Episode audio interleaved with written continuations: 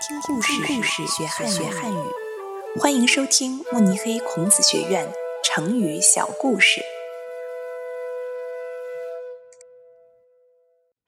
才高八斗，出自《世长谈·斗之才》，改编者郝文超。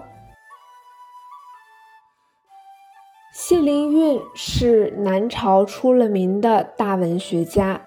特别是他的山水诗特别受欢迎，每次他出新诗都会被大家争着抄写。